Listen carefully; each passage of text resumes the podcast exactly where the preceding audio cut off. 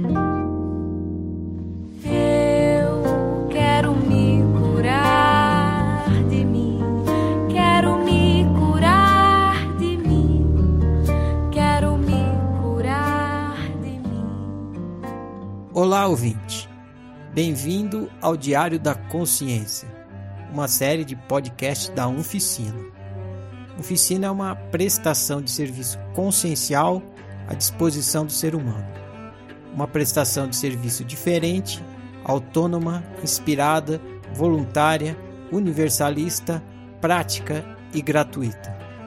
O que você irá ouvir a seguir é o compartilhamento de uma prática de autoanálise em grupo, baseada no entendimento de que realidade é uma experiência multimídia e também em outros conceitos autocientíficos estudados na oficina. Essa prática está sendo publicada com o consentimento do praticante para fins de estudo de caso e para ajudar você a praticá-la também. Dito isso, vamos ao estudo de caso. Realidade objetiva. Ande pela memória e encontre um ponto de dor emocional, um ponto de sofrimento. Descreva o que aconteceu nesse ponto. Descreva apenas os fatos, apenas a realidade objetiva. É 1986. Acordo e está tudo escuro. Então chamo: Pai! E espero. Mais alguns momentos consigo ouvir os passos do meu pai vindo ao meu encontro. O andar muito peculiar por causa da deficiência nas pernas. Um pé toca o chão e o outro arrasta. Um pé toca o chão e o outro arrasta. Ouço os passos chegando até a cama, onde ele, em silêncio, sem dizer uma palavra, descobre, descobre-me, pega na minha mão, eu sento na cama e ele me leva até o banheiro acende a luz e me espera na porta de costas até que eu faça xixi. Eu termino, volto até a porta, ele pega na minha mão e me leva com passos vagarosos até a minha cama, que fica no quarto ao lado do dele. Me espera deitar, me cobre com o cobertor, puxa o cobertor embaixo do meu corpo para que eu não me descubra. E volta para o seu quarto em passos vagarosos, um pé no chão e o outro arrasta volto a dormir. Essa noite eu chamei muitas vezes.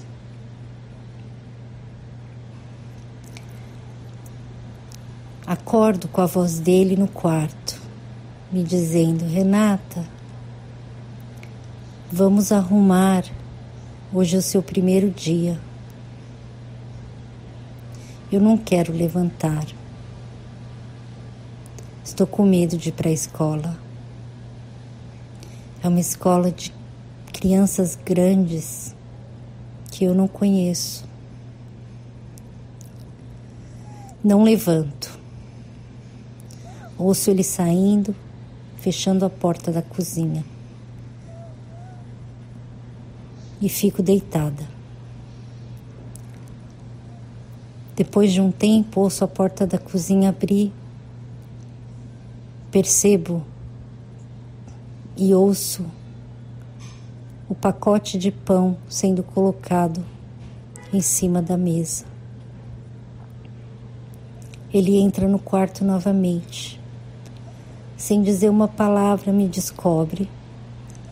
Me senta na cama e me mostra o uniforme. Vai tirando o meu pijama e colocando o uniforme. E me diz: vai dar tudo certo, você vai gostar. Eu levanto, já trocada, vou até a cozinha, onde a mesa já está com a toalha colocada só pela metade. A manteiga, dois pãozinhos enrolados numa folha de seda. Tem um saco de pão velho na mesa também mas eu sei que aqueles dois pãezinhos frescos, um é para eu tomar café da manhã e um para eu tomar café da tarde. Ele abre o, pão, o, o pacote de pão velho, tira um, passa manteiga no meu pão fresquinho e me entrega enroladinho do jeito que eu gosto de comer. Tem um copo de leite com Todd. Ele senta comigo na mesa e fala: Leite é bom. Leite é bom para você. Tem que tomar leite todo dia. Coloca o dedo no meu rosto e puxa minha bochecha para baixo para olhar por dentro do meu olho para ver se as minhas veias estão vermelhinhas e saudáveis. Você está muito saudável. Vai dar tudo certo. Tomo o meu Todd, como o meu pãozinho. Levanto o meu pãozinho, fazendo um gesto como quem quer colocar o pãozinho no café dele. Ele olha para mim com o olho sorridente, mas a boca não move. Estende o copo de café para que eu possa colocar o pãozinho e molhar. Como o pãozinho molhado no café do pai. Termino, levanto e é hora de ir. Pego a minha mochila que foi preparada na noite anterior e digo para ele: Eu posso ir sozinha. E ele diz: Não, eu vou levar você, vou te acompanhar até a escola. Eu baixo a cabeça, desço as escadas, vou até o portão e espero. Ele vem e começamos a caminhada até a escola. Moro numa avenida muito movimentada, perigosa. Ele, com cuidado, segura a minha mão e espera até que realmente esteja seguro atravessar a rua. Atravessamos e começamos a caminhada.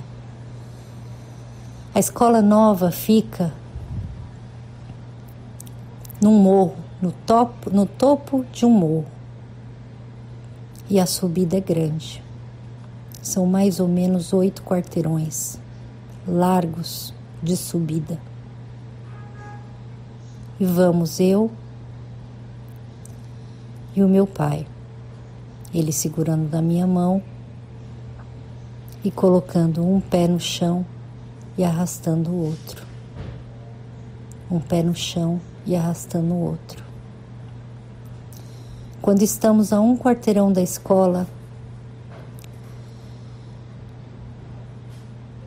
eu digo a ele: Posso ir sozinha daqui? E ele diz: Não, eu vou com você.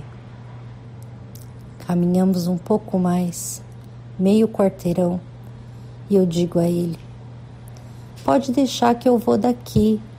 A gente já está pertinho. Eu já vejo o portão da escola. E ele não diz nada e continua caminhando. Seguimos e chegamos na calçada da escola. Meu coração está acelerado. Seguimos até o portão. Quando estamos chegando no portão, eu digo: Tá bem, papai. E, e, inclino para dar-lhe um beijo. Ele olha para mim e pergunta: O que é, Renata? Você está com vergonha do pai?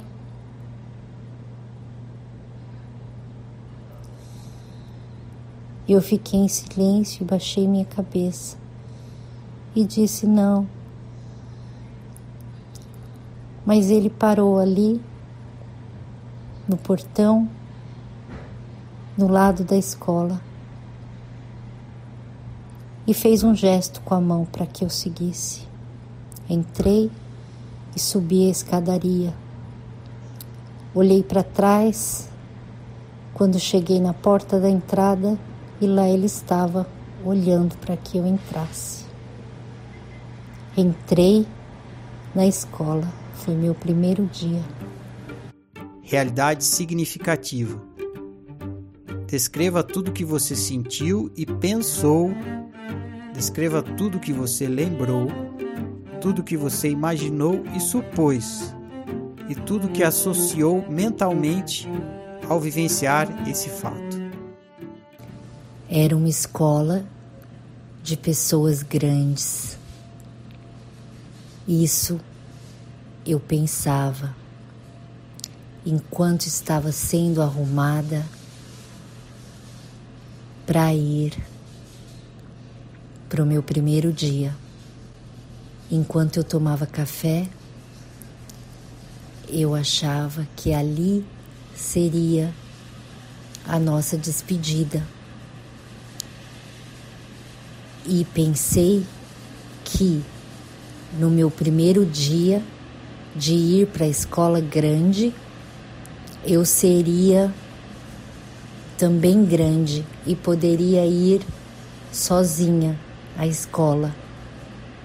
Porque me lembrei de todas as vezes que passei por lá e tinha todos aqueles adolescentes grandes indo sozinho para a escola e se sentando na frente da escola, nas escadarias da escola, da escola grande, de gente grande que vai sozinho para a escola.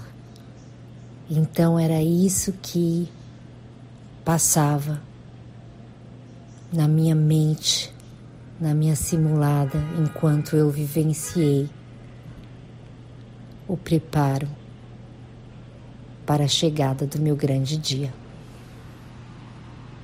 Todas essas lembranças do EPG Yolanda Noronha do Nascimento me fez acreditar que se eu estava indo para lá é porque eu também era grande e que eu deveria me comportar como as crianças grandes que iam lá. Então, eu tive uma grande decepção quando meu pai disse que ia me acompanhar. porque eu achei que eu ia poder ir sozinha para a escola. E assim que ele chegou no portão e pegou na minha mão para sair de casa, eu me senti envergonhada, porque na verdade não estava sendo considerada grande e incapaz de ir sozinha para a escola como todas aquelas crianças grandes faziam. Então, durante o caminho da subida do morro, eu queria encontrar um jeito de ir sozinha, porque eu estava com vergonha do que as outras crianças grandes da escola grande iam pensar de ver eu chegando de mão dada com meu pai.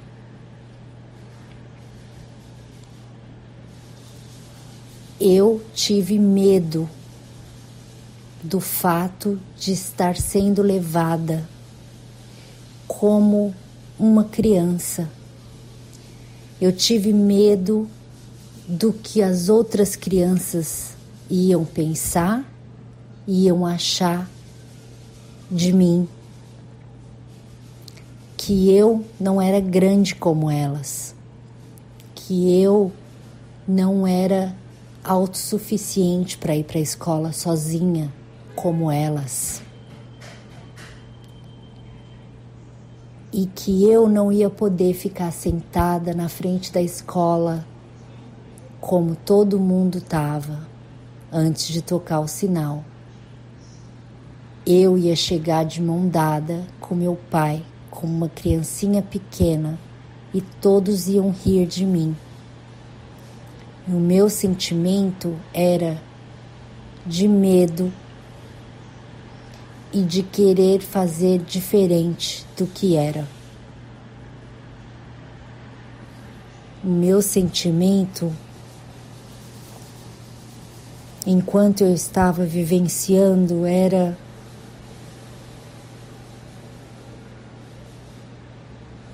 de mudar ali aquela situação. Medo, medo de rirem de mim. Diário da Consciência. Faça uma reflexão sobre o sofrimento experimentado. Se pergunte: o que esse acontecimento e sofrimento tem para me ensinar sobre mim e sobre o ser humano? Esse fato ele veio à luz da minha memória durante o exercício de contar a minha história aqui na oficina. Então, quando eu fui convidada a participar dessa atividade, eu imediatamente achei que eu não ia ter nada para contar. Então eu decidi pegar um caderno e escrever algumas coisas e eu fui anotando, né, durante muitos dias, porque o meu nome era começado com R, demorou bastante para chegar minha vez. Durante muitos dias eu fui anotando. E esse fato me veio à luz. Talvez esse fato, eu experimentei esse fato, né, em 1986, porque eu tinha sete anos quando eu fui matriculada na no Yolanda mas eu nunca pensei nele, ele foi um fato que existiu, mas que foi a primeira vez que eu me lembrei, né? E quando eu me lembrei desse fato, me trouxe um sofrimento muito grande.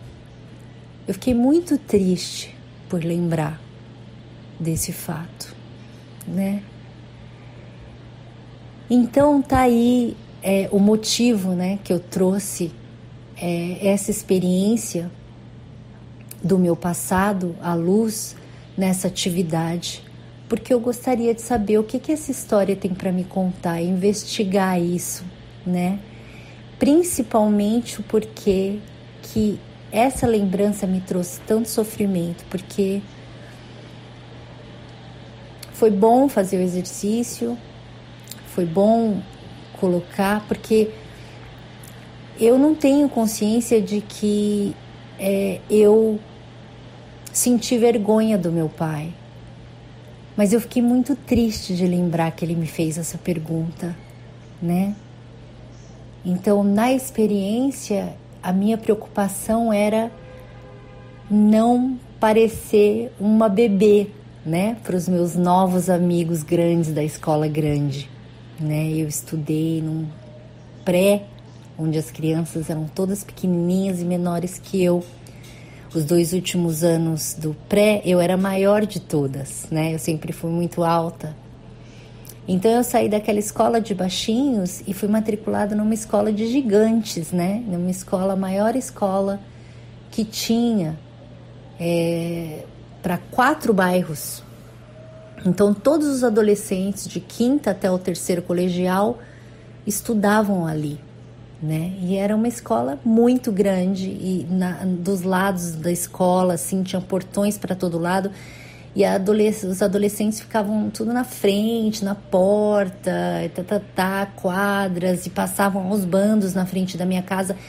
Então, assim, eu imaginei assim, ah, agora eu vou ser como eles, né?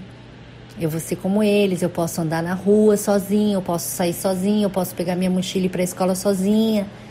Então, quando meu pai é, quis me levar para a escola, eu me senti assim: não, ele não pode fazer isso, porque imagina, nessa escola ninguém leva ninguém. Lá só tem gente grande, eu já tô grande, entendeu? E essa era é, a minha preocupação, né, naquele momento. Mas não foi exatamente essa parte, né, apesar de ter um altruísmo aí, que eu reconheço que é um, é um altruísmo afetivo, ou seja, eu queria ser olhada pelas pessoas grandes que eu nem conhecia, de forma que eu sou cool, que eu sou grande, que eu vou sozinha, que eu, né? Sendo que nem manteiga no meu pão eu passava, né? Então, é, eu, eu ao contar aqui, ao fazer o exercício, eu percebo esse altruísmo, né, afetivo numa idade tão nova, né? Como é que eu, de que crença que é essa, né? De que eu, eu tenho que ser igual ao outro, né? Independente, que eu tenho que ir para a escola sozinha, que eu tenho que, né? E, e mas o que me entristeceu foi lembrar que o meu pai me perguntou isso na porta da escola, porque a minha insistência para ir só, ele viu como, né, assim, eu, eu entendo, né, pelas palavras dele, Renata, você tá com vergonha do pai, né? Então ele ele achou que eu tava com vergonha dele, né? Porque ele era deficiente, né? E, e isso, assim, me trouxe uma profunda tristeza, uma profunda vontade de voltar nessa experiência, sabe? Dar um abraço no meu pai e falar: não, eu não tô com vergonha de você, né? E Eu não sei se quando criança eu tinha vergonha do meu pai, mas eu não lembro assim de ter vergonha dele, né? Ele era uma pessoa muito complexada, né, com o a deficiência dele. O meu pai teve pólio, então uma das pernas dele não tinha força, né? Então um dos pés era um pouco torto e a perna não tinha nenhuma massa, não tinha nenhuma carne. Então a pele era grudada no osso. Então ele tinha assim uma, uma perna esqueleto, né? E a outra perna, porque ele colocava muito peso, era uma perna bem grossa, cheia de varizes, né? Mas ele usava calça social para disfarçar. Ele era muito, muito vaidoso, né? Muito, muito vaidoso. E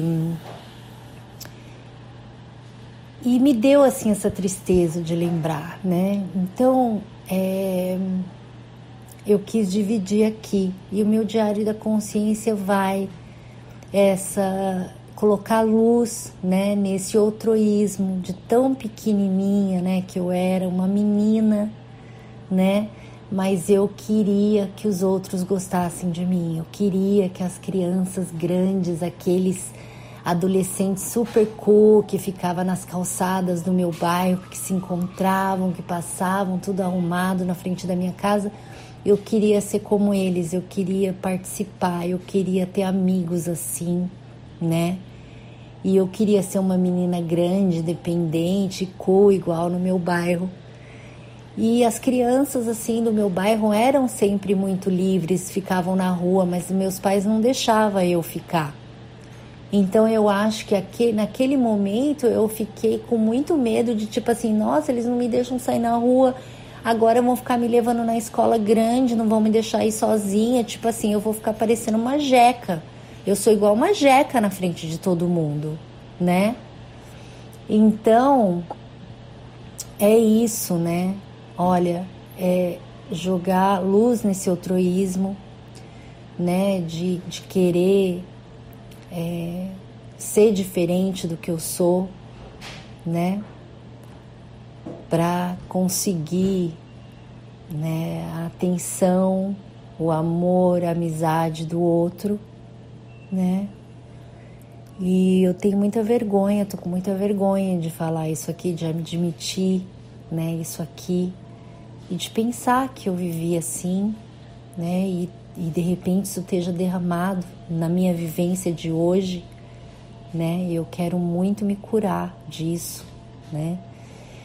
E também de pensar que o meu paizinho, né, que levantava, eu não precisava nem falar muito alto. Ninguém acordava na casa, mas era só eu falar pai da minha cama que ele vinha, né, devagarinho, com toda dificuldade, sem falar e sem reclamar e sem falar um pio, ele vinha e me levava no banheiro, porque eu tinha medo de ir no banheiro à noite sozinha, né? E me dava o café da manhã e me levava para a escola antes de ir trabalhar tão duro, né? E aí eu ter vergonha do meu pai, pelo meu pai ser deficiente, né? Esses sentimentos, né? Esses sentimentos que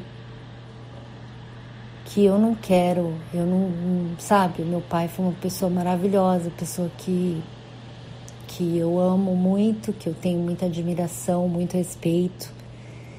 E mas foi isso que eu vivi, né? Então eu deixo aí a minha reflexão, a minha atividade com todo carinho, com toda honestidade, é, para participar aqui com vocês dessa roda de cura que a gente está fazendo. Agradeço a oportunidade, agradeço quem ouviu e seguimos. Tchau, tchau. Feedback coletivo. Dê um feedback visando ajudar seu colega a ter mais clareza sobre o ponto de dor que ele está analisando. Pode fazer perguntas, dar opiniões, propor análises e reflexões. Oi, Rei. É, eu achei muito curioso, assim, é, te ouvindo que você conta que você ficou achando que você não ia ter o que contar da sua história, né? E eu conheço um pouco, já, já tive a honra de ouvir algumas histórias suas e. Nossa, Renata, você tem muito para contar, amiga. É, você tem muito para compartilhar. Então, solta aí. Acredita em você. É, essa falta de importância que você está se dando, eu acho que é algo a se investigar, né? Sugiro que você investigue. E achei interessante também é, você nos contar que esse fato só veio à luz quando você começou a contar a sua história, porque isso nunca foi um ponto de dor para você, você nunca tinha pensado nisso como um ponto de dor, né? Então, é, o que eu posso te dizer aqui como feedback é que eu vejo esse teu comportamento como criança de querer é, ter atitude dos maiores, é, é, querer que os maiores te vejam como grande. Eu, eu vejo isso como uma coisa normal, né? Como uma coisa é, normal do ser humano criança, né? É, é até uma coisa meio que admiração, né? Que a criança tem pelo adulto, de ver que o adulto é autossuficiente, é, autodeterminado, se resolve, vai e faz, não precisa de ninguém para ajudá-lo. E a criança ainda precisa disso, né?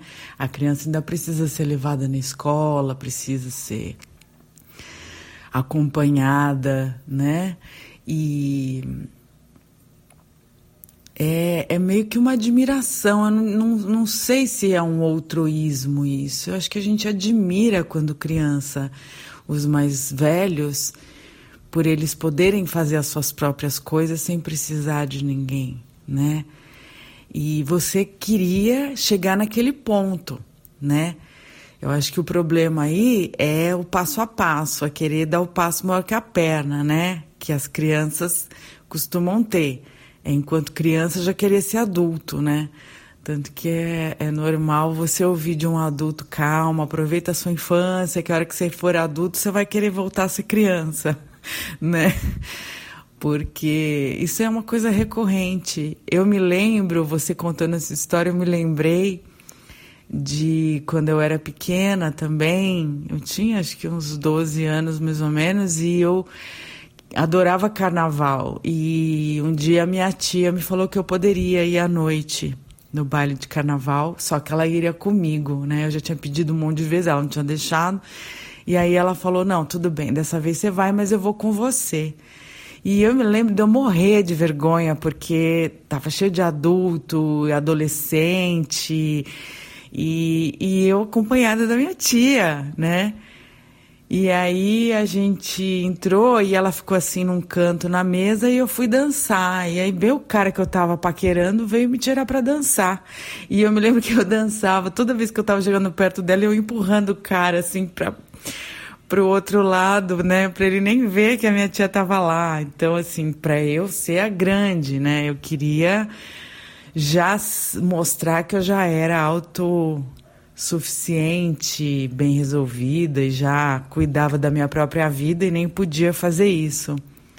Né? É, um, é o desejo de, de, de não precisar mais de ninguém, né? É o desejo de, de ser é, por si, né? Mostrar que pode se resolver e, e, caminhar pelos próprios passos sem precisar que ninguém dê a mão pra gente, né? Então, é, aí quando você conta que o seu pai perguntou se você estava com vergonha dele, é, pode ser que ele tenha te perguntado isso porque isso é uma coisa comum nas crianças, ficarem com vergonha do adulto quando elas começam a crescer, porque elas não querem que os outros percebam que ela ainda tem essas necessidades, né? Que elas não querem que os outros percebam que elas ainda não conseguem é, viver sem um adulto por perto, né? Sem um adulto é, encaminhando, né? E você levou para um outro lado, né? De que o seu pai te perguntou isso por conta da deficiência. Para mim não ficou claro se o teu pai realmente te perguntou que você, se você estava com vergonha por causa da deficiência, né? Ou se, não sei, eu, eu, eu me parece, talvez eu esteja errada, mas me pareceu que você supôs que ele te perguntou se você estava com vergonha por causa da deficiência, né? Ou se ele te perguntou se você estava com vergonha porque ele era um adulto levando você para a escola. Então, é, como você trouxe isso para sua memória, é, e a dor veio agora, você como adulta, me parece que você está punindo a sua criança por ela ter ficado com vergonha, né? Que você está dizendo para sua criança, tá vendo? O papai era tão legal, era uma pessoa tão especial, que cuidou tanto de você, e você ficou com vergonha, né? Me parece que você está punindo a sua criança pela inocência dela, né? Pela pela falta de experiência dela, né? Por já querer dar aquele passo maior que a perna e se mostrar como adulta quando ainda era criança e não tinha condição de ir sozinha para a escola e já queria e o pai percebeu que ela estava com vergonha porque ela ainda era criança e queria ser adulta e você está punindo ela dizendo: olha o que você fez com o papai. Ele era legal e você mostrou que estava com vergonha dele, né? E ele era deficiente, ele deve ter se sentido péssimo. Eu sinto isso, que você está punindo a sua criança pela inocência dela, pela falta de consciência dela, né? Por não deixar que ela tivesse essa falta de conhecimento, né, falta de experiência. Assim como você não, não acredita né, na, no, no seu conhecimento e na sua experiência, agora quando você fala, eu acho que eu nem tenho o que contar, né? como você diminui a sua experiência como Renata, dizendo que você não tem o que contar. E eu, como já ouvi várias histórias suas, sei que você tem muito a contar e muito a compartilhar com a gente. Então me parece aí uma punição que você está se dando, né? De, de achar que você tinha que ter essa experiência já, já, já entender que é, a criança não podia ter ficado com vergonha por ser menor e coitado do meu pai que se sentiu péssimo. Olha o que você fez, né? Você está falando para a criança, olha o que você fez com uma pessoa que era legal com você, que tinha deficiência e você se mostrou envergonhada, né? É, tá se punindo.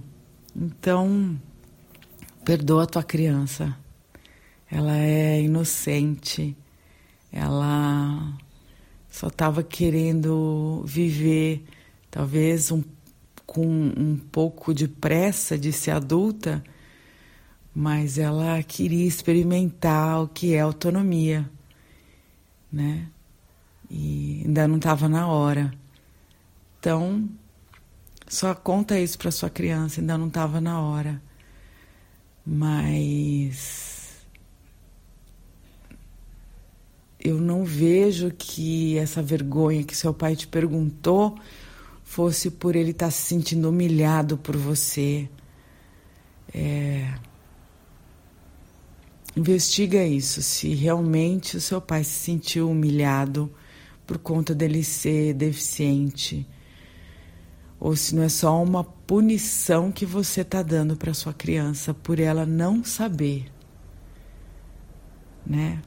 por ela ser é, infantil, inocente. Oi, Rê, vou voltar aqui para complementar o meu feedback. Uma coisa que eu estava aqui pensando é que a criança ela não sabe nada sobre o tempo, né?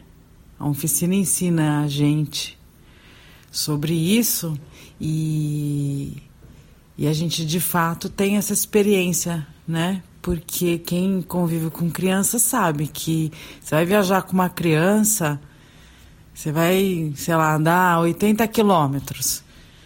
Você põe o pé no carro, entra no carro, liga o carro, a criança fala: Estamos chegando? Você nem sai, você andou um quilômetro, a criança fala: Estamos chegando, né?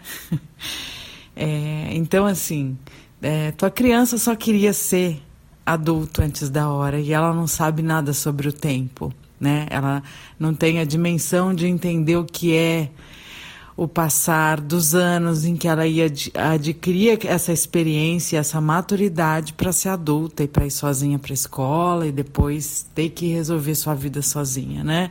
A criança não tem ideia do que é isso. E outro ponto também que eu queria te falar é sobre o que o seu pai sentiu, né?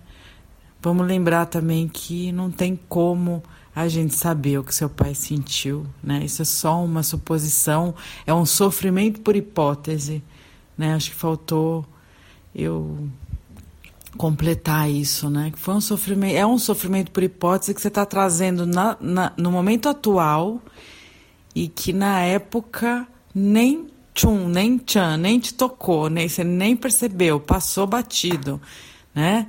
Mas hoje isso para você foi um motivo de dor de você lembrar. Quando você lembrou, você ressignificou aquela aquele momento e, e deu atribuiu a ele esse momento a um ponto de dor, né? Que seria você ter é, violentado seu pai, maltratado seu pai com a, a vergonha que a gente sequer entende ou sabe o que ele realmente sentiu quando ele te perguntou se você estava com vergonha do pai, né? Tá bom? Abraço.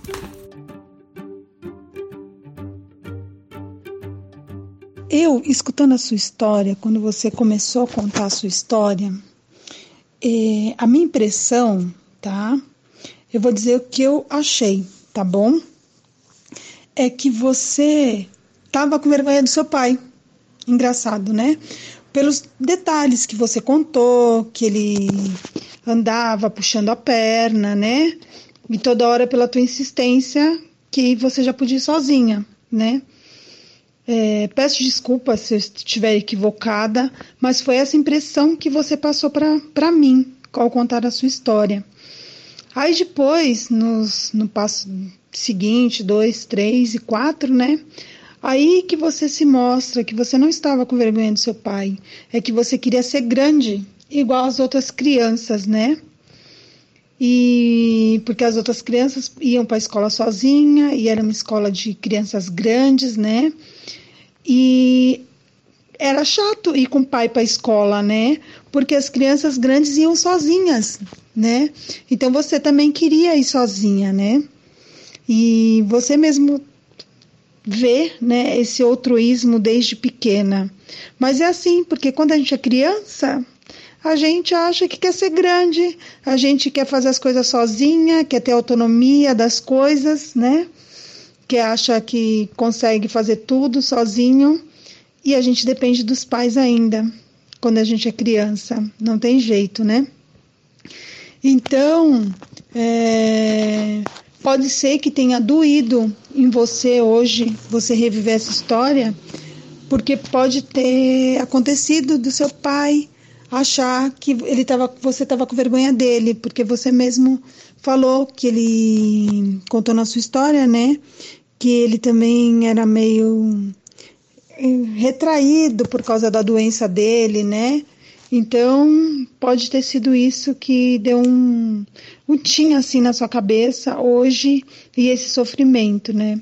Mas que na verdade você só queria ser grande, ser uma criança grande e ter independência mas você era pequena e ainda dependia dele. E ele, pelo que você contou na história também, era um pai maravilhoso, amoroso e que gostava muito de você. É, isso ficou claro para mim, que teu pai te amava e tinha muito carinho por você sabe? Os detalhes que você conta dele, ele passando manteiga no seu pão, entendeu? Te levando na escola. Isso é um gesto de carinho muito grande. Espero ter te ajudado um pouquinho, tá bom? Gratidão, um beijo e um abraço. E obrigado por compartilhar sua história.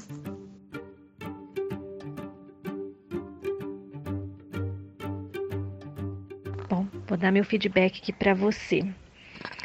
É, essa cena que você nos relatou hum, te mostra né, que você sofre com o fato de imaginar que você poderia ter sentido vergonha do teu pai. E que ele naquele momento ali tivesse percebido, né, e te perguntado: Renata, Você tá com vergonha do pai? Então eu fiz toda uma análise é, com a premissa de que sim, você com sete anos de idade sentiu vergonha do seu pai.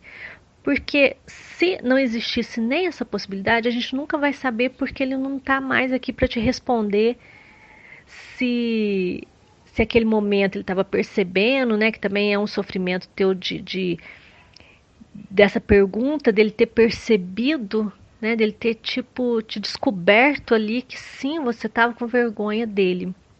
Então é, é uma resposta que nós não vamos ter.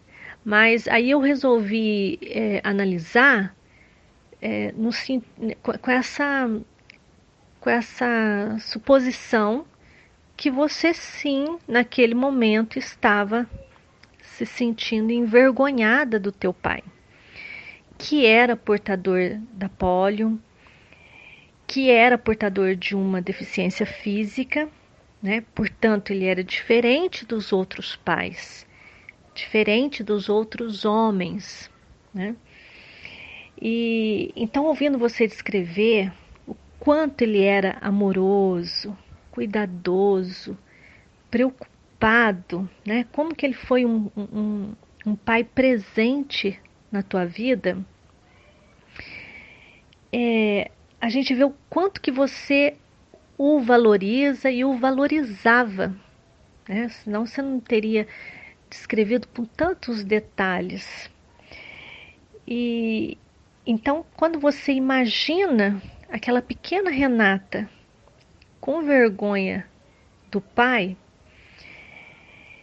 é, você, você demonstra essa tristeza, era como se você descrevesse ali um monstro, né? Como que eu poderia ter sentido vergonha do meu pai? Como? sabe? É, é, a gente vê, eu assim percebi uma indignação no, na tua fala, né?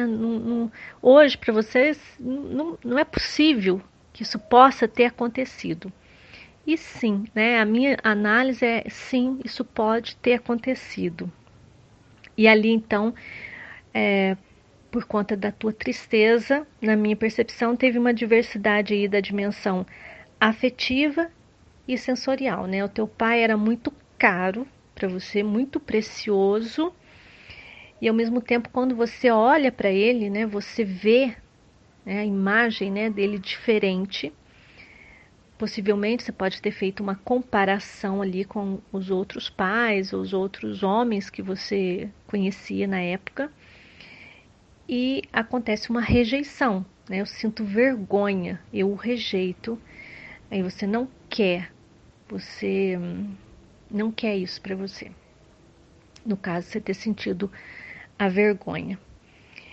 E, e, mais adiante, quando você vai relatando a cena, você conta que ele foi é, teve muita complexidade por conta da, limita, da limitação física.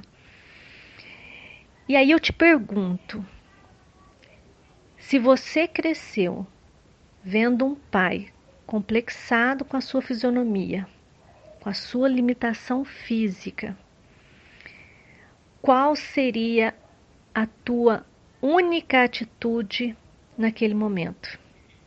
Ou nos outros momentos que sucederam aí na tua infância, na tua adolescência, talvez. Como que você agiria se você cresceu vendo ou percebendo, né, ouvindo alguma coisa em relação ao teu pai com a complexidade dele, ou tipo ele falando eu vou colocar essa calça social aqui para disfarçar a perna, ou ele pode ter falado para tua mãe ou em casa, eu senti vergonha, eu sinto vergonha, alguma coisa nesse sentido. Como que você poderia ter uma outra, uma outra atitude, né? é, como que você poderia ter feito uma reflexão é, naquele momento e dizer o fato do meu pai ter pólio não torna menos que ninguém. Né? Todos somos diferentes, únicos. como que você poderia ter tido essa reflexão naquele momento com sete anos de idade? E a minha reflexão é para você trazer a consciência que seria impossível, impossível você ter essa reflexão. Então, se você sentiu vergonha do teu pai, você não precisa se culpar por isso. Você não precisa te, se recriminar por isso. Porque isso seria o óbvio, esperar o óbvio de uma criança que foi criada, que foi ensinada, assim como ele, né? Que, que, que, que foi criado dentro de uma estrutura condicionante, né, que é a uniformidade, é onde é, as pessoas, os, os seres humanos, são ensinados a serem iguais, ensinados a querer essa igualdade, a sentir vergonha se tem uma parte do corpo que é diferente do outro. Então ele estava condicionado e cri, te criou, né? Condicionada. Eu vou te contar aqui um, um fato meu pessoal que tem muito a ver com essa tua história. É, a, eu, a, minha mãe, ela tem um, um, problema, uma doença numa das pernas. Então, uma perna dela é bastante inchada. E eu já senti vergonha da minha mãe, né, por conta dessa, desse condicionamento aí da uniformidade. E, e, eu não era criança, não, já era bem, bem crescida já, porque ela adquiriu essa doença. É, eu tinha, na época eu já tinha vinte e poucos anos e, e toda vez que a gente ia no consultório, até hoje é assim, quando vai no consultório médico, está ali na sala de espera, tem sempre aquele ou aquela olhando de forma assustada, tipo, coisa diferente, né? E, eu senti um misto assim de vergonha com raiva daquela situação, porque que ela era diferente, sabe? Porque e raiva dela também dela sofrer com aquilo, porque ela me falava que sentia vergonha e fala às vezes, hoje nem tanto. Mas a minha mãe, é, além de sofrer com essa com esse, com esse problema, com essa doença, ainda sempre sofreu muito com a preocupação com o outro, né? Porque o outro estava com aquele olhar de, de reprovação, de, de, de espanto, talvez, né? Que as pessoas não. O, geral não tem. Muito raro alguém ter. É, olhar para o diferente e achar normal, né? E eu, eu não me lembro, eu até hoje eu fiquei refletindo sobre a tua cena para te dar o feedback. Eu não me lembro de ter analisado especificamente sobre isso na minha vida, mas depois que eu entrei na oficina, eu, como a gente analisa muito essa questão da uniformidade, do diferente, né? Eu acho que aos poucos eu fui ah, mudando essa minha ideia e deixando essa vergonha. Eu lembro que eu fui dessa vergonha, eu passei pro sentir raiva das pessoas olharem para ela de forma diferente. Eu lembro de olhar com cara feia. Eu tinha vontade de falar o que que você está olhando, é, perdeu alguma coisa aqui. Eu olhava com cara feia mesmo para a pessoa perceber e pelo menos disfarçar. Porque eu não falava, nunca falei com a minha mãe nesse sentido, mas eu lembro de ter falado com meu irmão é, com raiva, assim, eu falando para ele, contando alguma coisa de, de, algum consultório, alguma coisa, e falando, ah, mas as pessoas nem disfarça, a pessoa não disfarça. E ela se sentindo bastante incomodada com esse tipo de olhar. É, e eu confesso que até hoje eu não me sinto bem. Hoje eu não faço mais cara feia e, mas não é aquela coisa tranquila assim, porque eu sei que ela sofre, né? E é uma pessoa que é cara para mim, assim como teu pai era para você e é até hoje a, a lembrança dele. E a gente não quer, né? A gente não quer que as pessoas que a gente ama, que são, né, preciosas pra gente, valiosas, não, não quer, a gente não quer que elas sofrem, mas, mas também olhando nessa questão do condicionamento, né? Essa, essa estrutura que é tão forte, porque a gente está na oficina esse tempo todo e a gente vê o quanto é difícil sair, mudar isso e dar a liberdade para o outro pensar da forma que pensa e achar o que acha. E ao mesmo tempo é difícil de sair. É difícil porque é, desde a infância você é ensinado a ser igual os outros, a não ver beleza na diferença. E então eu, eu, eu quis te contar isso porque é, me fez lembrar bastante dessa minha história e eu vejo que se você, né, pode ser completamente diferente naquele dia, você nem sentiu vergonha dele, tivesse a ver realmente com a questão do pai ter te levado ali na, na escola naquele momento, e você não queria ser levada, pode ter sido isso, mas o fato que dói em você é imaginar que podia ter sido vergonha. E se foi, é, você estava totalmente condicionada a isso e da mesma forma que teu pai, e da mesma forma que a minha mãe, e da mesma forma que eu, quando senti vergonha dela no consultório. Então, é muito forte, é muito forte e. Mas que bom que a gente está podendo ter essa conversa, que você está refletindo sobre isso para trazer à luz disso e não se cobrar uma atitude diferente da que você teve.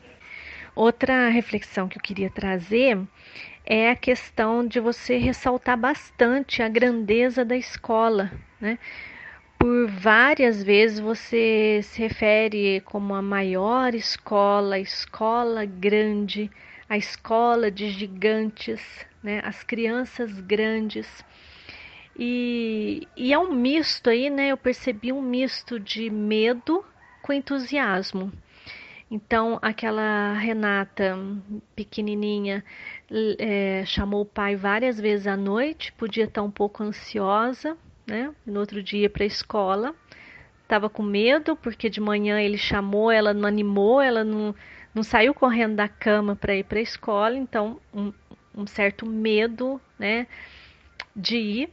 E depois ah, você relata a escola como algo que você queria, né? Você queria ser grande como as crianças grandes, ter a liberdade, aquela visão da liberdade que você tinha daqueles adolescentes e tal. E aí já denota um certo entusiasmo de, de ir para aquele mundo grande. É, então eu, eu investigaria nesse sentido e para mim a, a escola aí tem uma representatividade da experiência humana, né?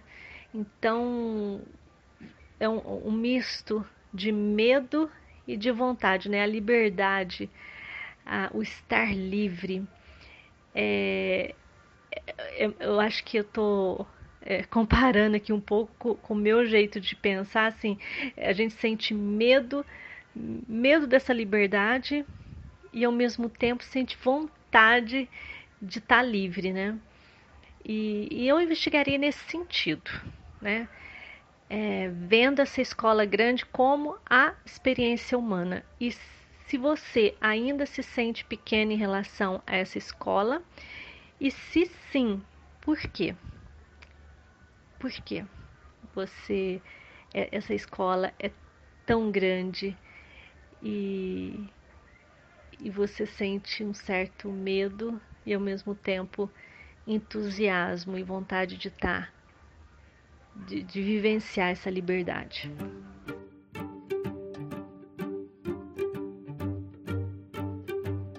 Oh, Renata, que bacana, né? É, ver esse contato que você tem, que você teve, né? Com seu pai e esse carinho, essa cumplicidade, né? Bacana, me faz lembrar os meus papéis aqui, com a minha pequena. E o quão é importante essa coisa de, às vezes, o excesso, o excesso de cuidado é, faz com que a gente não cresça, né? Olhando aí para o lado do pai. E a questão da comunicação, né? Porque acho que a, tensão uh, foi a coisa foi tensionando porque você não conseguia expressar, né? O seu pai ali, claro, por causa da idade também, que não era porque ele mancava, né? Pelo, parece que não. O grande foco era a sua independência, né? o seu crescimento, é, você se autoafirmar. Pode ficar aí a dica, né? Não sei, a luz, a pergunta, é, quanto que eu sofro quando eu não sou claro, quando não consigo ser claro com aquilo que eu tô expectativas, né?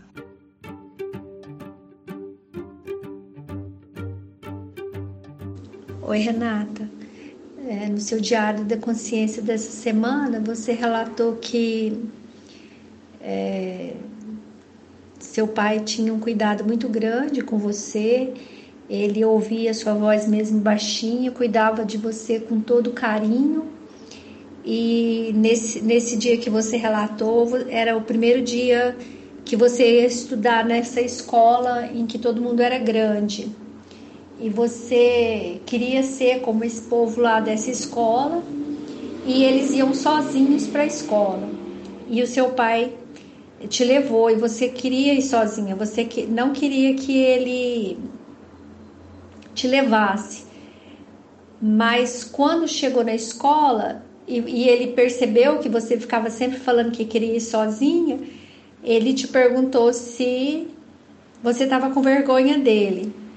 Aí me, me pareceu que esse é o ponto de dor. O seu pai ter achado que você estava com vergonha dele por conta da deficiência física. E é, eu não, não, percebi se ficou muito claro para você se, se você realmente não tinha vergonha dele ou se você tinha. Mas pela sua narrativa, o que me pareceu é que você queria ir sozinha. E a sua, a sua tristeza é dele ter pensado que você tinha vergonha dele. Então ficou uma, uma situação assim. Ele achou uma coisa quando na verdade era outra. Então o que houve é que na simulada dele ele pensou uma coisa e o seu desejo era outro era de ir sozinha para a escola, de ser como os outros meninos, de poder sentar na escadaria da escola, poder é, ser igual aqueles meninos. E, e, e aí o que eu fico pensando é que se a gente não tem diálogo depois de adulto, quando a gente é criança há tantas gerações atrás, é que há tantas gerações, gerações atrás, não, há, há, na, no, no, há tantos anos atrás, é, menos ainda, né? Porque a gente, é, a, a, criança também, ela não vai saber expressar, não, eu não tô com vergonha de você, eu só queria vir sozinha e tal, mas aí você diz que abaixou a cabeça. E talvez essa você não ter dito isso para o seu pai, nem não sei se você chegou a dizer isso para ele em algum momento da vida da sua vida, depois que você ficou adulta, mas eu acho que esse é essa é a sua dor de não ter esclarecido para o seu pai que não você não tinha vergonha dele, mas que você desejava uma coisa e a presença dele estava impedindo que aquilo que você desejava se realizasse.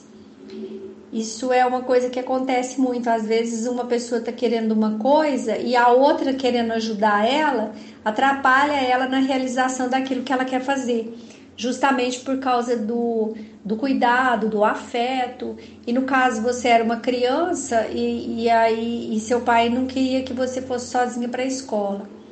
Pelo que eu entendi, foi foi isso. E pelo que eu percebi também, o seu ponto de dor é justamente o seu pai ter acreditado numa coisa que não era verdadeira, ter acreditado que você tinha vergonha dele quando não tinha. É...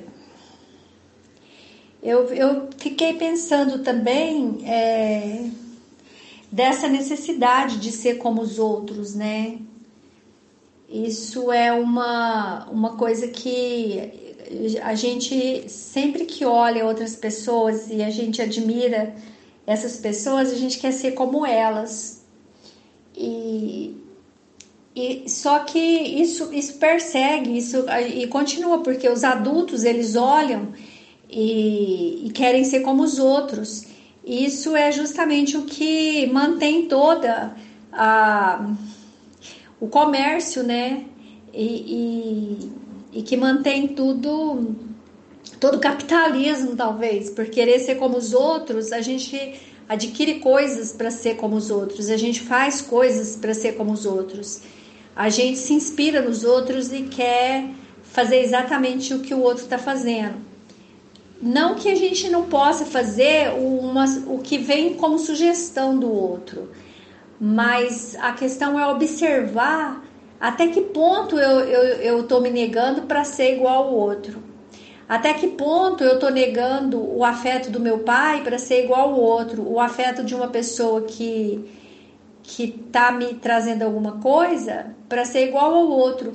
Ou também não, eu realmente estou querendo fazer algo que é importante para mim e a, a, aquilo que a pessoa tá, que, a, que o afeto que a pessoa está me dando está me atrapalhando a realizar aquilo. Então, nesse caso, seria um caso de diálogo.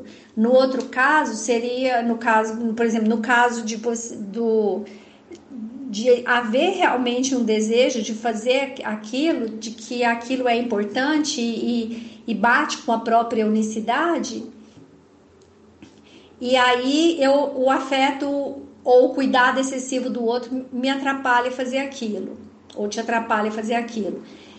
Ou quando é, a sugestão, a inspiração, o modelo do outro é, traz para mim um desejo e eu quero fazer exatamente aquilo que o outro está fazendo para ser igual a ele, para ser aceito e no caso, no seu caso, eu acho que nem tinha questão de aceitação, porque você não fazia parte daquela escola, né? Você ia entrar lá naquele dia, então não tem nem como saber se havia algum movimento de, de desejo de aceitação. Talvez nem tinha isso, né? Era só um desejo de criança de ser grande, né? De, ser, de crescer e de achar que já dá conta de fazer tudo que as crianças maiores já estão fazendo.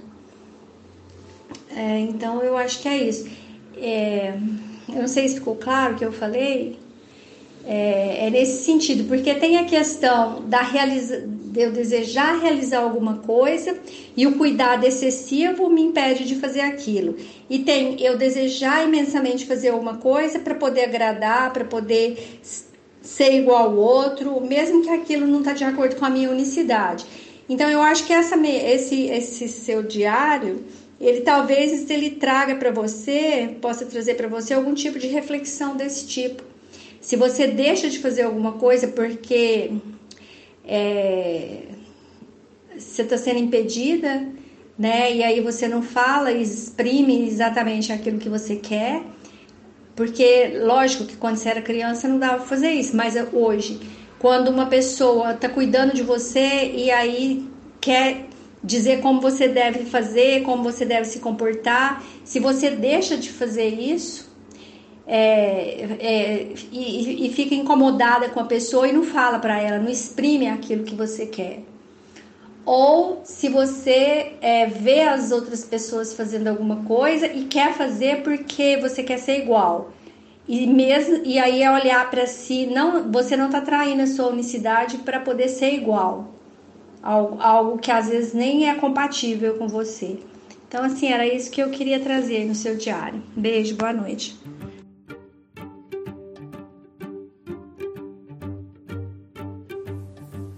Olá, olá, amigas, olá, Renata.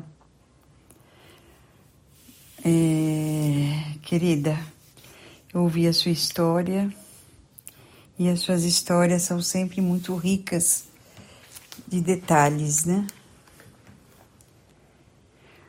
Você marcou bem nos relatos o quanto ele, o seu pai, tinha de dificuldade para caminhar.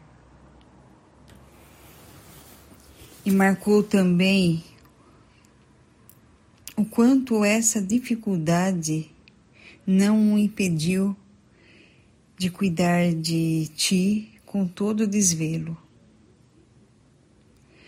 Até ali tudo bem, o amor e os cuidados dele eram bem-vindos, né? Mas chegou o momento de enfrentar o mundão lá fora. As expectativas em alta. Você cresceu de repente.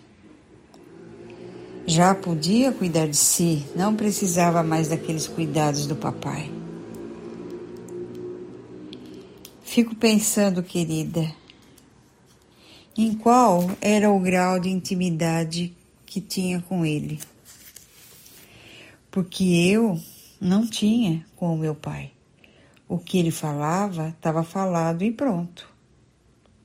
O resto acontecia às escondidas, como já ouviu um pouco das minhas histórias. Se ele, o meu pai, se pusesse a me levar para a escola, eu ia e pronto não tive, eu não teria realmente intimidade com ele para dizer que não seria legal ele aparecer com ele na escola. Não ia ter como, nem, nem, nem vinha com esse tipo de história. E você? Você não podia ter esclarecido antes de saírem de casa? Tipo, pai, Quero ir sozinha, pois já sou grande. E se, e se trata ali de escola de gente grande. Ali todos vão sozinhos. Parece que não, né? Ou talvez você realmente se preocupava com a deficiência do seu pai. Crianças sabem ser cruéis também, viu? E poderiam realmente apontar para ele com gracejos. É horrível isso, mas acontece. E não que isso fosse ou representasse para você um problema, o fato da deficiência dele. Mas sim, quem sabe, você queria protegê-lo dessa situação.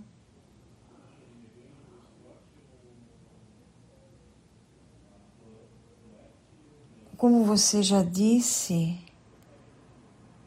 ele tinha muito, muitos ele era complexado, baixa estima devido a esse fato você já estava acostumada.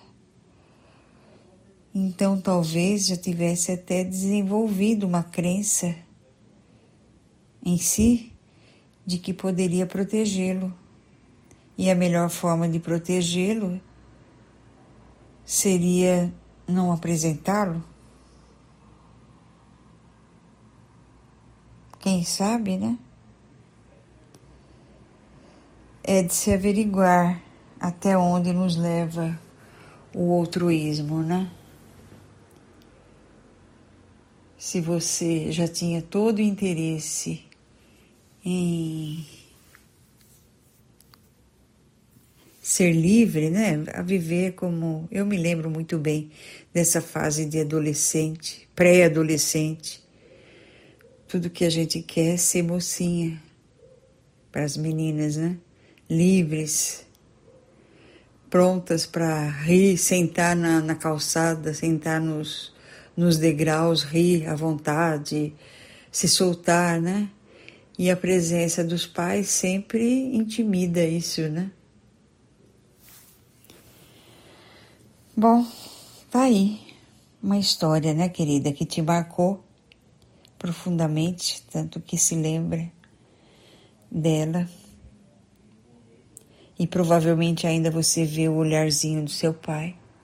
para você, te indagando,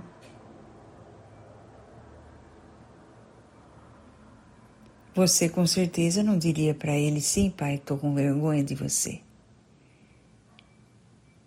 Mas poderia não ser vergonha, poderia ser um cuidado com ele também, né? Querida, espero que chegue muita luz no fato e que ele se revele da forma que ele deve se revelar para que você realmente alcance a cura desejada. Obrigada por confiar tamanha história. Sou imensamente grata por tudo, tá bom? Beijos no seu coração.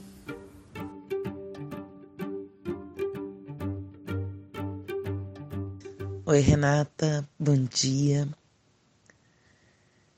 É, bom, o altruísmo leva a gente a fazer muitas coisas que a gente nem entende, né?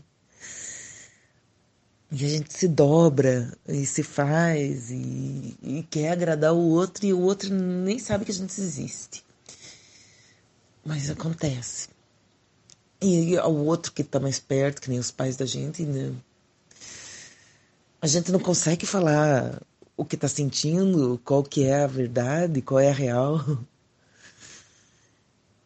É, uma vez eu passei por algo parecido. Eu e minha irmã, e uma amiga minha, a gente saiu num. A gente foi. Nós tínhamos 15 anos e a gente fuma... saía de casa para ir fumar. Mas fumar cigarro, né? Nada tão horrível assim.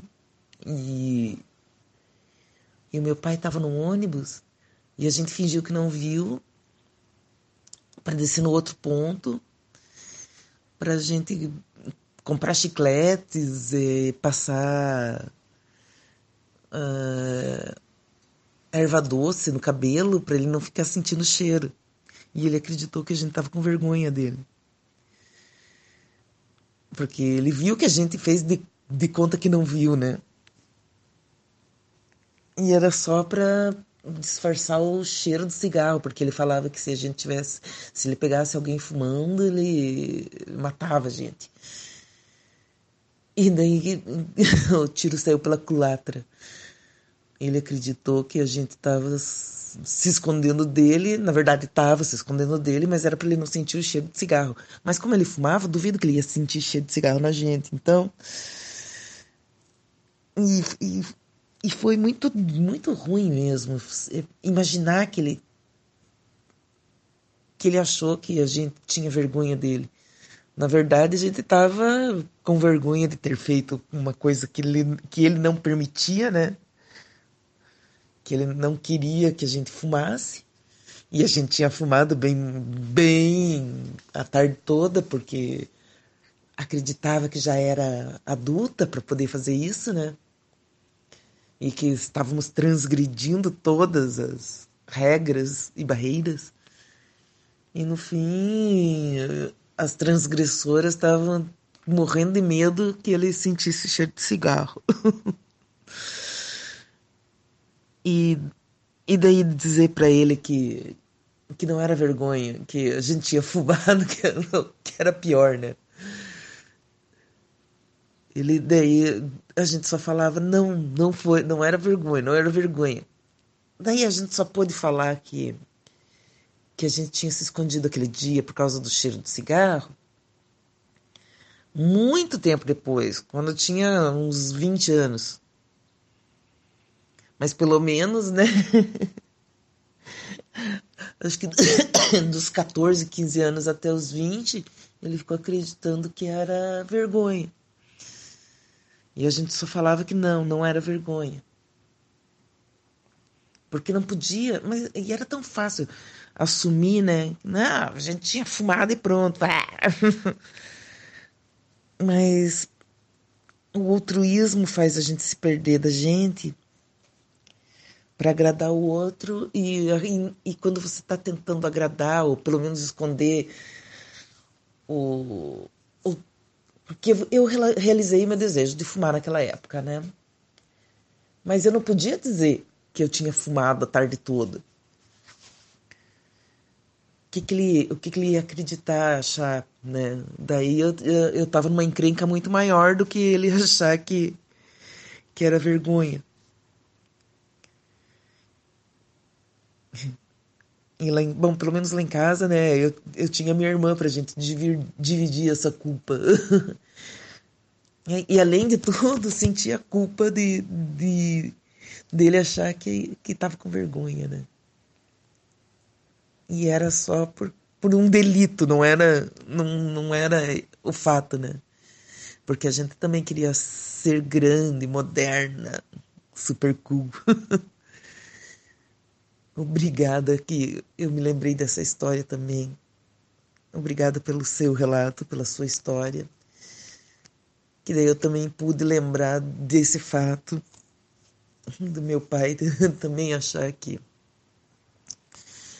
que a gente estava com vergonha e não era vergonha, era era vergonha de ter fumado e não poder admitir. Porque se admitisse seria pior. Mas, né?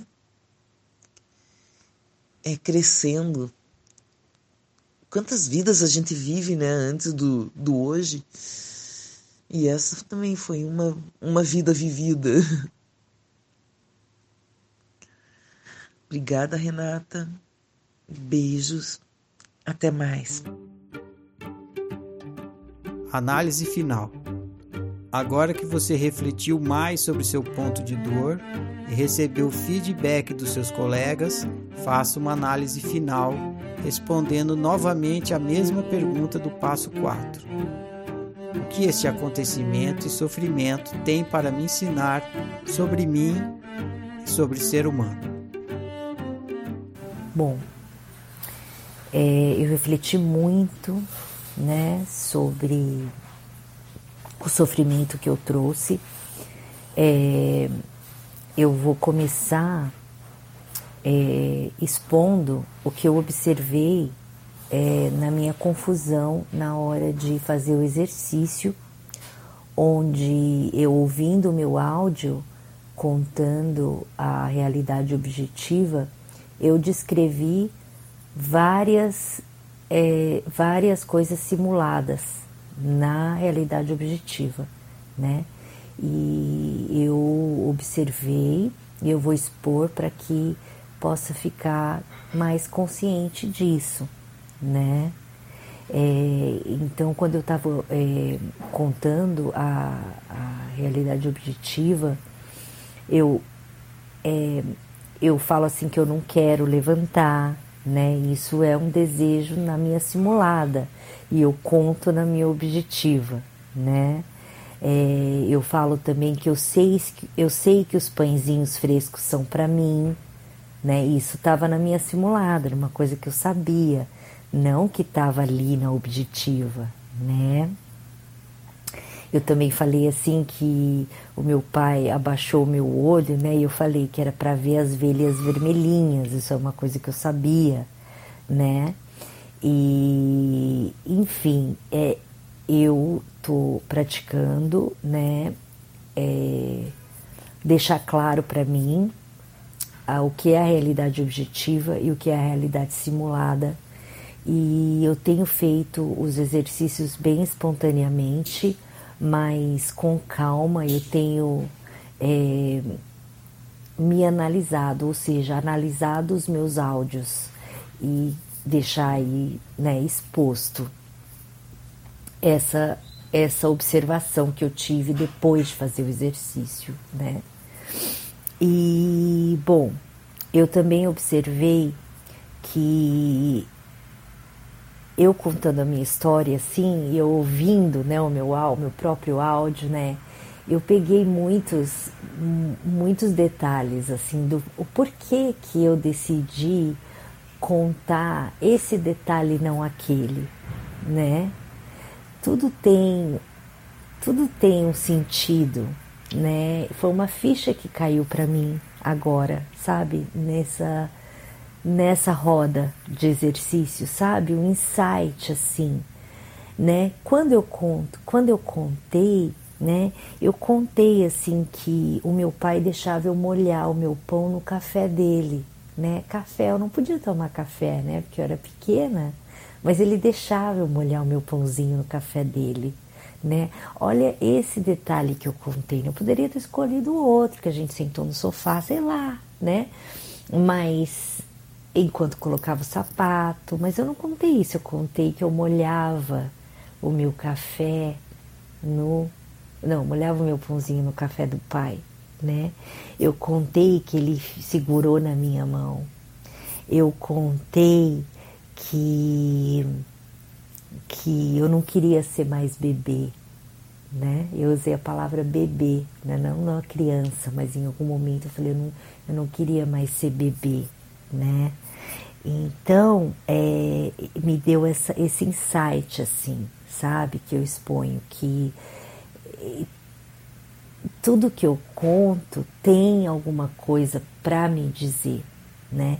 Para mim, assim, é porque eu tô querendo denunciar para mim mesmo o amor que o meu pai expressava através das atitudes dele, né? Porque eu, eu me lembro de detalhes do tipo a colher batendo no copo quando ele mexia o meu Todd eu me lembro do meu do barulho quando ele fechava a mamadeira, colocava o Todd na mamadeira e fechava aquele barulho de borracha para me entregar e das minhas mãos, sabe, é, encostando na mamadeira, né? Eu não contei isso, mas é querendo dizer assim, eu contei situações que que estavam me dizendo assim, olha, é, sabe, o meu pai, ele fez tudo isso, né?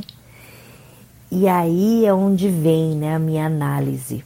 Analisando o meu áudio, o que que, que que eu analiso? Eu analiso que eu agora, Renata, 41 anos de idade, muita água embaixo da ponte, depois desse fato, que eu contei de 1986, né?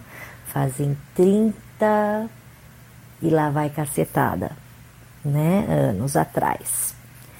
Então, eu, Renata, agora conto o que, quanto carinho meu, lembro e conto quanto carinho meu pai tinha colocando a manteiguinha no meu pão e me dando enroladinho né? E aí, no final, eu falo. E aí você sentiu vergonha do pai? Com quem que eu estou falando nessa análise? Com quem que eu estou falando nessa história?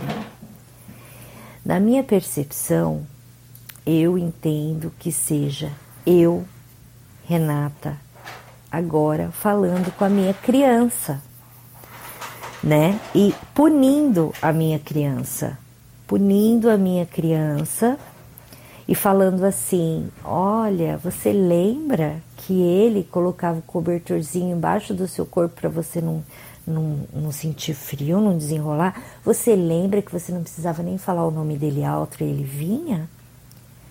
E aí, quando eu me lembrei desse fato, eu sim imaginei que o meu pai estava falando: Renata, você está com vergonha do pai? Agora eu imagino, agora eu imagino que ele estava se referindo à deficiência dele, certo? Porque eu lembro e eu contei que eu estava preocupada com as crianças na escola que as crianças iam ver a bebezona chegando com o pai na escola e não queria. Só que agora eu imagino que talvez, depois de muita água né, rolada embaixo dessa ponte, eu imagino que talvez meu pai tenha perguntado isso referente a isso. E aí eu tô falando assim para minha criança, mas como assim? Você não falou nada? E você não teve essa consciência na hora, né? Então, o que eu acho agora, né, o que eu acho agora é, é e o que eu estou supondo fere, né? Fere os, os meus valores, o que eu acho importante hoje para mim, né? Então, pensar que eu achava isso lá atrás tá me fazendo pegar o chicote na mão e punir a minha criança. Como assim você estava com vergonha? Você estava com vergonha? Você não estava. Porque eu estou supondo que o meu pai achou isso, né? Eu acho que os feedbacks, assim, eu recebi e eu considerei todas as perguntas, eu anotei, eu refleti sobre elas e realmente eu ouvi o meu áudio e eu percebo não existe realmente nada ali que expresse se a pergunta dele era referente à deficiência ou era referente a eu ser criança e realmente né, ter vergonha de ir para a escola com o pai, enfim. Não está claro, né? Ou seja, a minha simulada ao lembrar do fato foi louca, porque a minha simulada ela está é, construída agora. Então, eu, eu não sei se eu estou conseguindo explicar mas eu fiquei pensando, ok, eu vou expor um fato, um outroísmo do passado para eu estou fazendo essa atividade para tentar descobrir a raiz, né, do meu outroísmo. Quando começou, né, para começar a perceber que foi uma coisa que foi lá atrás que começou naturalmente, né? Mas como é que eu posso fazer isso sem infectar com o que eu acho hoje? Porque se é eu hoje que estou fazendo a análise, voltando lá atrás, né? Então, como é que eu posso ficar consciente da consciência de que eu tinha, sabendo e consciente da consciência que eu tenho hoje, né? E aí, assim, o que vamos fazer, né? Eu pensei o seguinte: eu pensei, outroísmo antigo e outroísmo atual, né? Essa linha de pensamento me fez pensar que eu não só tenho outroísmo antigo, né? Mas eu tenho outroísmo agora. E expor essa história assim me revelou isso. Agora vamos ver se faz sentido. O meu antreísmo antigo, tá? Era eu não quero ser criança, eu não quero ser bebê, eu quero ser independente, porque essas crianças ali que eu não conheço, que são grandes, da escola grande, eu quero ser igual elas. E eu não quero que elas achem que eu sou na, diferente do que eu sou. Né? Então era o altruísmo antigo, tá? E o altruísmo atual é o altruísmo atual é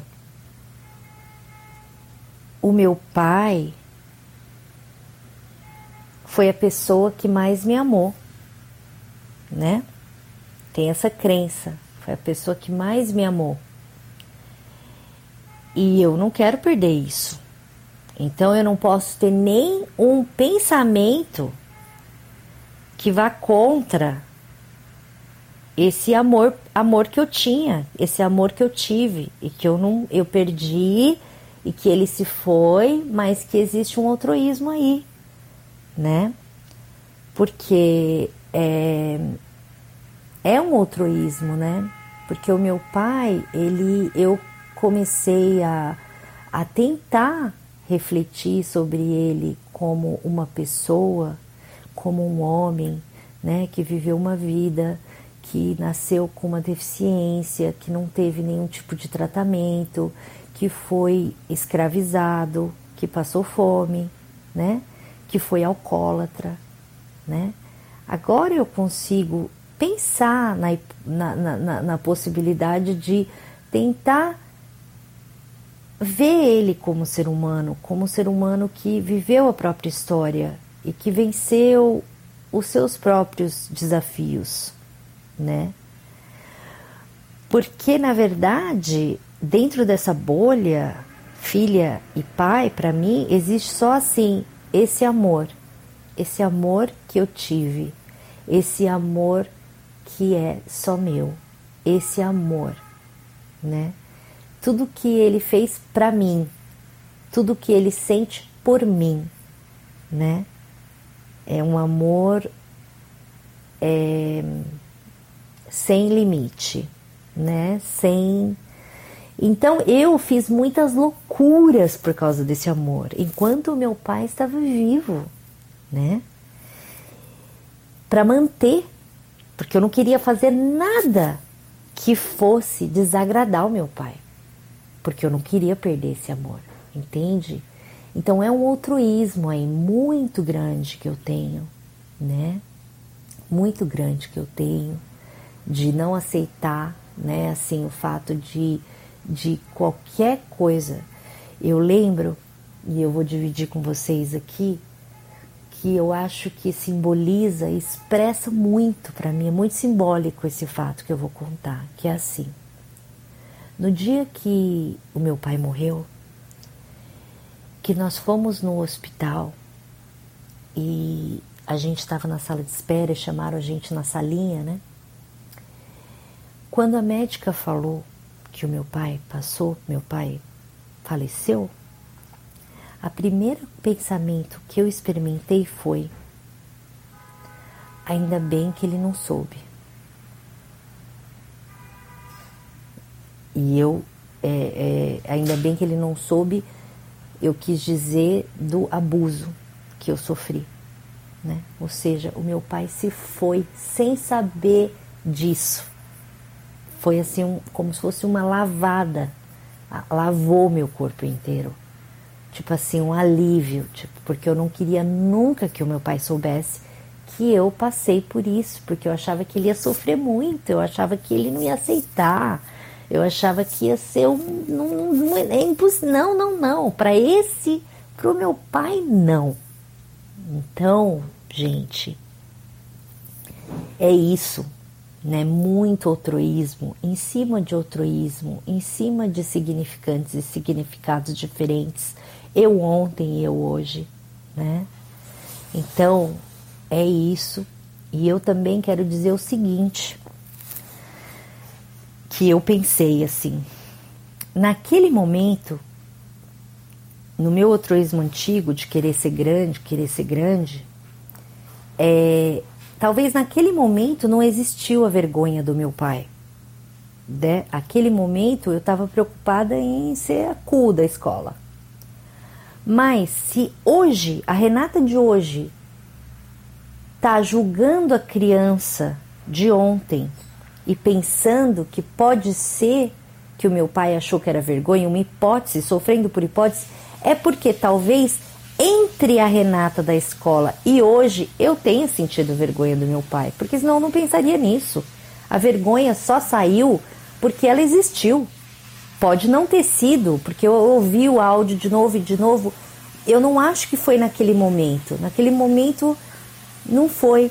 Só que se eu estou pensando e julgando a minha Renata de ontem e falando e citei essa vergonha, como eu falei, nada do que se coloca na história, do que se, se eu conto, é sem sentido.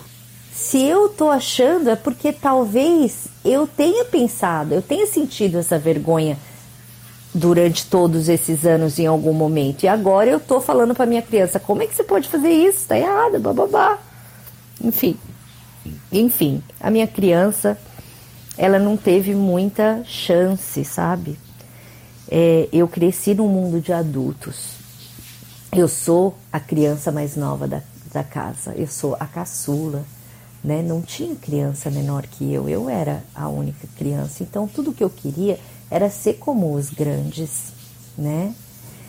E aí, quando eu, eu sofri o abuso, eu também logo né, comecei a acreditar que nem, né, eu ouvia que menina não pode, tem que ser virgem, senão tem que casar, senão não arruma nunca mais casamento. Então logo eu comecei a tentar arrumar um casamento, né?